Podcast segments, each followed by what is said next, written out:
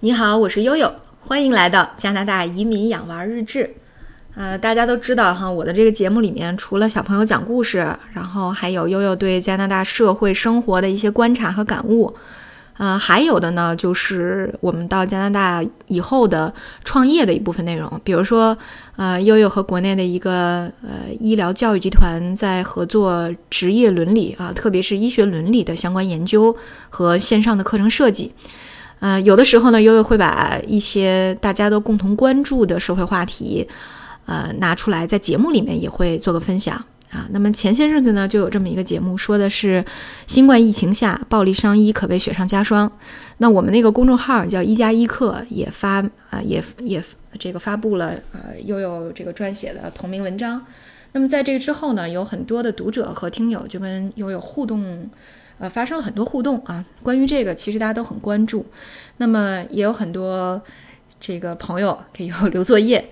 说那既然这样的话，你就研究一下美国、加拿大啊这些北美看起来看起来，啊医疗资源比较丰富啊，医学比较发达啊。那么在这种情况下，他们有没有相关的借经验可以借鉴啊，让我们能够更好的去预防这类事件的发生呢？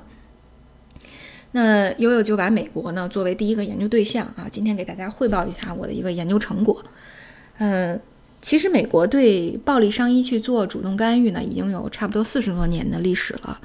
呃，那么它主要采取的是一个危机处理的降级措施，以及这个职场伤害的防范策略，它有一套东西。那今天我就把很多这个方法论的，或者说大家平常可能想不到的一些呃风险点，跟大家聊一聊。嗯，可以说是同一个世界，同样的职场暴力啊，在我们中国，呃，看到这个暴力伤医愈演愈烈的这种现状呢，在美国实际上也很严重啊，也不是一派祥和的。呃，美国有一个叫职业安全与健康呃管理局，叫 OSHA，简称叫 OSHA。那么他经过他的调查，美国医护人员遭遇暴力的这种情况是其他工种的五到十二倍。这意味着什么呢？意味着每年。差不多有两万五千起，啊，相关的这种职场暴力案件，那么有四分之三都是医护人员和这个相关行业的社会工作者。呃，在二零一九年比较近的有一个对三千五百名急诊科医生的调查，那么经过分析以后发现啊，这一年有三分之一的调查对象是受过患者的人身攻击的。而百分之七十的医护人员认为，在过去五年中，这种现象是呈现一个增加的趋势。嗯，那么像我们这个一加一课呢，它是做这个呃 NEJM，就是新英格兰医学杂志在国内的一些学术前沿学术的一些医学的一些分享。那么在这个杂志上，二零一六年也能够找到有一篇综述，就讲了美国医护人员职场暴力的情况。啊，那么他就给这个美国的这个暴力伤医定了一个性，他是怎么说的呢？他说报告是严重不足的，情况是无处不在的，趋势是将持续发展的，啊，而且问题是将很很是在很大程度上被忽略的。那么呃，大家可以看看啊，所以经过定性以后。那实际上，美国面临的同样的问题，呃，甚至说更严重的问题，一点儿也不比中国好。那么他们采取了什么样的措施呢？啊，除了花钱，比如说，呃，这个美国的医院和这个卫生保健系统啊，在两千零二零一六年的时候，就估计花费了十一亿美元用于安全培训啊，预防暴力。四点二九亿美元用于设备和人员配备、工资损失补偿啊，以及暴力侵害员工的相关其他费用。那么，艾森哲还有一篇文章说，说这个职场暴力啊，医这个医疗伤医是引起美国医护人员职业倦怠的重要原因，而去干预职业倦怠是一个更难的问题啊。有的时候，职业倦怠是显性的，它可能。呃，显示在这个离职率上，有的时候是隐性的，它可能表现在，比如说，呃，医生接诊的态度上啊，他治疗的这个严谨性上。那么这些东西呢，啊，都需要一个完整的激励计划，去长期的调动这些医生的积极性。那么这个花费，其实可能可以说这个找的切入点并不好找。就即使是在这种情况下，那么每年也要花三千两百万美元啊。所以呢，我们就看看啊，除了撒钱的这种办法，我们还有没有其他的办法？嗯，长期以来呢，呃，这个欧莎呢都。对于职场暴力，那么有他自己的一些预防经验，而这些预防经验呢，是从美国的各大医院啊遭受真正的这种暴力伤医情况的后续处理和相关分析上得来的。于是，在二零一五年的时候，他就写了一个叫《预防职场暴力：冒号医疗机构的指引》啊。这个指引呢，这两年可以说是越来越受到医疗机构和医护人员的重视了，因为它相当于是一个 checklist，它是一个检查表单啊，需要你看一看，在暴力伤医这个问题上，你还有哪些风险的节点没有做好。嗯，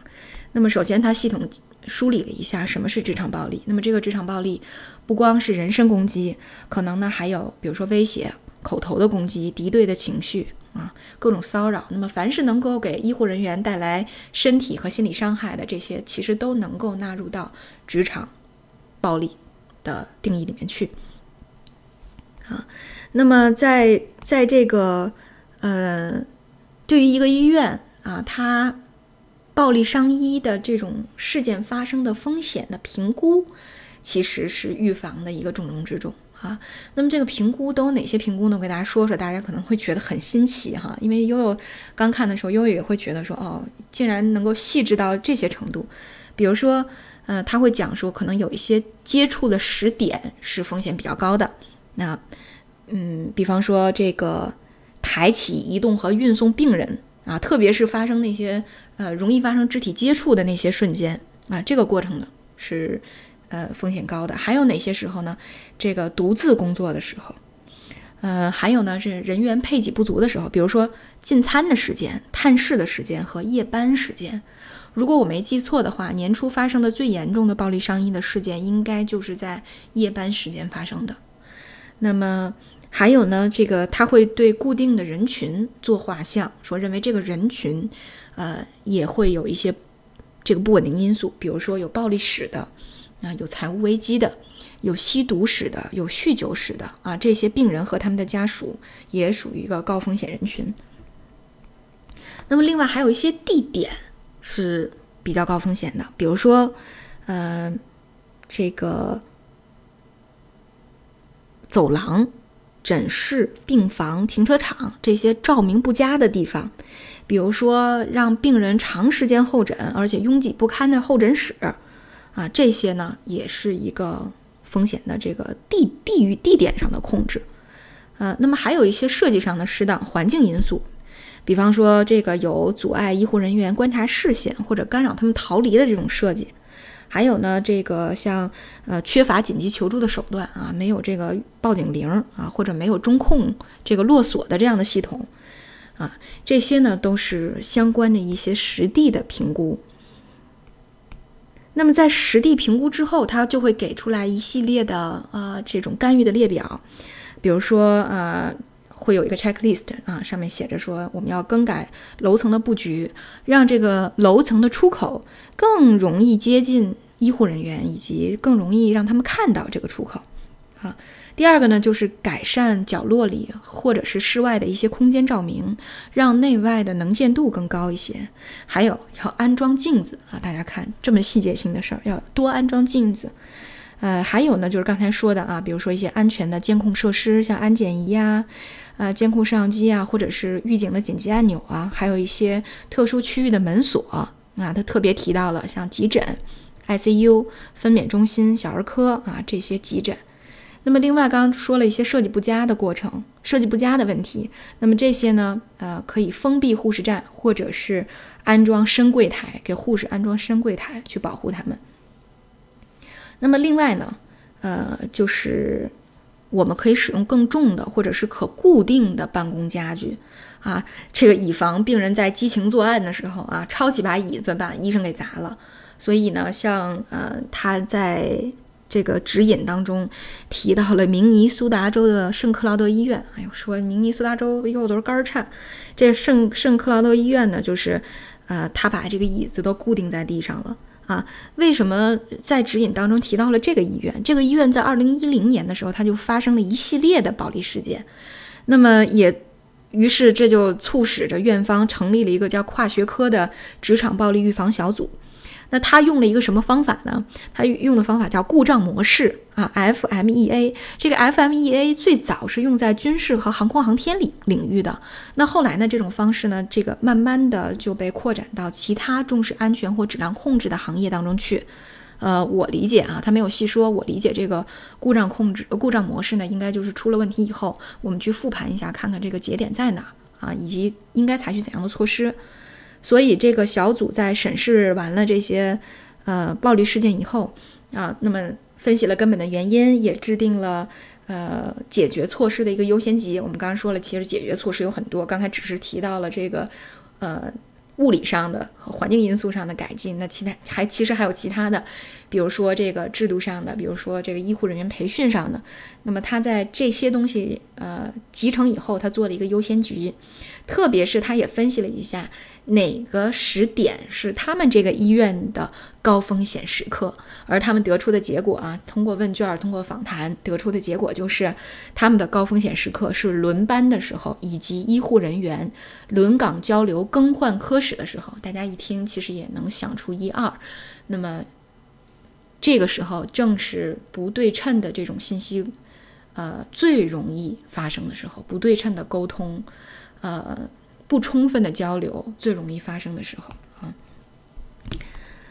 所以呢，刚才既然提到了这个沟通的问题，那么实际上更重要的是说如何能够更好的加深沟通。那么一方面呢，就是除了刚才在物理和环境设计上去改良以外，那么还有一个呢，就是圣克劳德医院，它在病人的电子病历当中设置了一个十二个小时就要重复评估的病人暴力风险评估测试问卷啊。那么呃。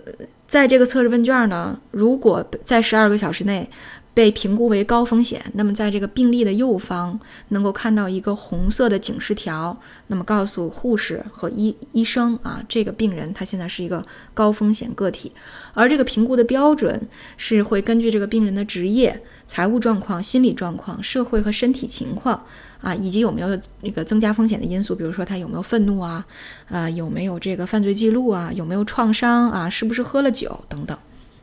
啊，通过这个系统呢，去跟踪和及时交流病人的这种异常行为，啊，需不需要特殊的救治，需不需要配给特殊的人员，啊，那么这些东西，除此之外，刚才还讲了，啊，关于这个增进沟通更重要的一个内容就是职场的安全培训。职场的安全培训里面有一个很有意思的培训啊，它呢叫做这个，呃，这个降级技术。大家都知道哈，其实这种暴力行为是通过可能一开始是有一些不快啊，像我们经常会说，啊，东北人儿啊，你瞅啥，瞅你咋地，然后这事儿就升级了，对吧？其实这个医疗暴力也不是，或者说大部分不是一上来就。就直接升级成这个，直接就变成暴力事件的，它可能有一个升级的过程，所以在这个升级的过程当中，可能是吵架，可能是冲突，可能是矛盾，啊，那么在这个过程当中呢，有一些沟通降级技巧，那么这种培训呢，就是专门培训医护人员如何通过这种沟通降级的方式，呃，来管理，主动的去管理这种呃呃暴力伤医的这种这种风险。呃，我也搜了一下，我发现国内有的医院也在做类似这种培训，比如说像北京的天坛医院和这个和睦家这样的私立医院啊，我看到也都有这样的培训。其实这是挺好的一个培训哈。那么，呃，这是这是大概医院能够呃主动的去管理暴力伤医的这种风险的一些方式。那么，其中还在这个操作指引当中啊，可以说是最后。还提供了一个最极端的情况，呃，就是因为美国大家也知道哈，这个枪击事件是频发的，嗯，很多刚才我说了，它有一个升级的情况，对吧？但是也有一些 case 是这个事儿一上来就是枪手直接进医院杀人的这种情况，好像呃，又有记录的。就美国特别有名的一个暴力事件，是在休斯敦，一个非常著名的心脏病专家被一个男的杀了。那个男的就是，呃，二十年前他妈是在这个医生的看护下这个去世的啊，然后这就直接进来杀人，像这种情况就很麻烦。那他相当于没有一个升级的过程，你没没有办法去主动在第一时间进行干预。那这个时候呢，呃，医生又应该怎么办呢？啊，那么那么很多医院其实都建立了枪手袭击，呃，这种特殊的暴力场景的行动代码啊。这个其实医院很多医院都有这种行动代码，就是特殊情况，对吧？呃，那么在这里呢，可以介绍一下这个内华达，呃，拉斯维加斯的百年山医院的相关的情况。呃，这个医院在为了纪念2014年拉斯维加斯地区枪击事件的受害者叫 Will Cox，呃，百年山医院和这个国安的专家合作开发了一个医院针对枪击事件的相关的一个演习。除了演习的实操以外，还有一个复盘这个事件的复盘的视频，去帮助医护人员直接这个体验和学习如何处理这种极端的情况。啊，比如如何保护自己，如何保护同事等等，啊，在这里面他强调一个叫 “live” 策略啊，就是生存策略。这个生存策略指的是什么呢？这个 L 指的是 leave，你要离开或锁定。嗯，我利用熟悉的逃生路线逃离危险啊，不要携带私人物品，或者是选择把自己锁在封闭的区域里面。第二个，这个 I，life 的这个第二个 I 是 invisible，不可见的意思。啊，意思是说什么呢？你要隐藏在枪手视线之外的区域，啊，并防止其进入藏身之处。第三个是 V 是 violence 暴力，这个暴力指的是什么呢？指的是万不得已了，你已经被发现了，他也进到你的藏身藏身之地了，你也跑不了了。那么在这种情况下，你的生命已经处于危险之中了。这个时候，鼓励医护人员以暴制暴，去阻止枪手。最后，他还强调了一个叫 “e”，就 evade，evade 是躲避的意思。在这这最后强调这个 evade 是什么意思呢？强调的是无论什么情况下，安全躲避始终是最佳的策略。啊，所以大家可以看到整个的指引从。呃，我这个医院的环境设计啊，从我的这个培训内容，它都有一个详细的列表，你需要做什么内容。那么，另外他还给出了很多案例，每一个内容，包括院方如何管理，医生接受怎么样的培训，都有很多的案例去做这个行业内的分享。哎，其实这个就是悠悠一直想做的这种啊课程的一个模式，就是一定要告诉大家。呃，这个事儿发生了以后，最重要的节点是什么？我们应该怎么做？其实这个才是培训最关注的，而不是说啊，医疗管理这个院方管理很重要啊，我们要强调这种，我们要去这个声讨它什么，声讨这种现象什么的，这些都没用。就重要的还是这个事情发生以后，我们应该怎么去处置啊？所以我想，这是悠悠做很多呃这个课程的时候的一个原则，特别是像伦理学这种。阳春白雪的课题，嗯，我就想，嗯，去找更多的这种生动的案例去诠释，然后呢，去总结出这些可以借鉴或者是实操的策略和方法论。所以说呢，呃，今天这个节目啊，也是给大家梳理一下这个美国是怎么做的啊，在这个暴力伤医的伦理话题当中，仅仅去抨击、仅仅去制裁施暴者是远远不够的。那么，我们怎么来帮助医疗机构和医护人员更好的反思教训，总结反击这种现象的行动脉络，真正的保护好自己，这个呢才是重中之重，是不是？呃，那么只有这样，通过大家的共同努力，呃，为医护人员营造出一个健康安全的行医的环境，这样他们才能够克服职业倦怠和顾虑，更好的履职。啊，所以悠悠说来说去呢，总之还是希望这个社会各界的共同努力吧。呃，医院医生啊，其实最主要的还是病人这个主体。我们怎么能够做好做到更好的沟通？呃，这个设身处地的这个去呃为彼此去着想，以创造一个更好的这种呃这个提供医疗服务，然后得到救治的这么一种良性循环的生态，这可能才是最重要的内容，好吧？今天呢，就跟大家啰嗦到这里啊！也欢迎大家在节目下方和悠悠进行讨论。好，那今天感谢大家的收听，我是悠悠。